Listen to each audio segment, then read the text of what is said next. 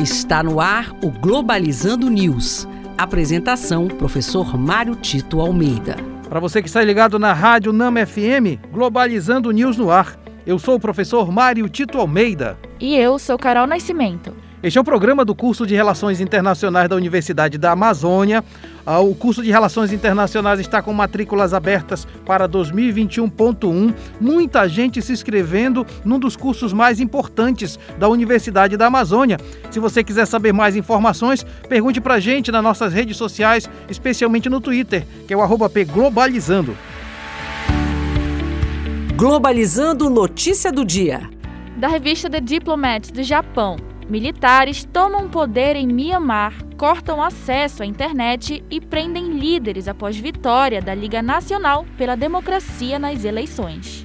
De fato, o golpe de Estado que aconteceu em Mianmar trouxe questões geopolíticas muito importantes para entender aquilo que vai acontecer no futuro naquela região do planeta. Importante entender que não só os Estados Unidos, como também toda a União Europeia e alguns países da América Latina declararam fortemente desacordo com o que está acontecendo em Mianmar. Alguns países chamaram inclusive de golpe de Estado. Por outro lado, a China, que tem interesse na relação comercial com aquele país, não se manifestou condenando a situação, apenas solicitou estabilidade. O que mostra de fato que os Estados Unidos e os países ocidentais não têm muita força sobre aquela situação interna de Mianmar mas que não tem fortes interesses também econômicos, considerando que o Ocidente cortou relações recentemente, inclusive com aquele país. A China aproveita-se desta ausência para reforçar mais uma vez o seu campo de influência na Ásia, inclusive mostrando possibilidades de estender esse domínio por outros países.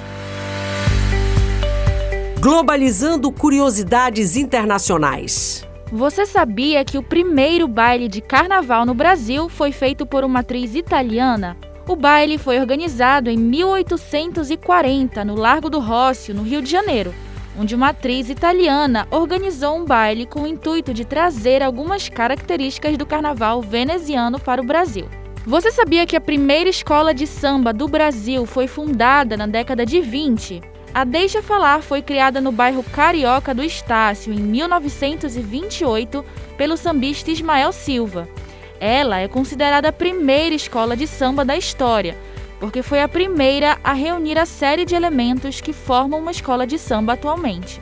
E este foi o programa Globalizando News de hoje. Eu sou o professor Mário Tito Almeida. Estamos aguardando as suas manifestações, seus comentários nas nossas redes sociais, em especial no Instagram, que é o programa Globalizando. Carol Nascimento, muito obrigado.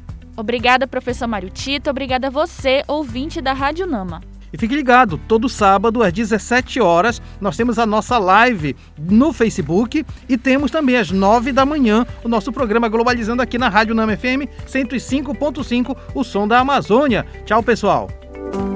Globalizando News, uma produção do curso de Relações Internacionais da UNAMA.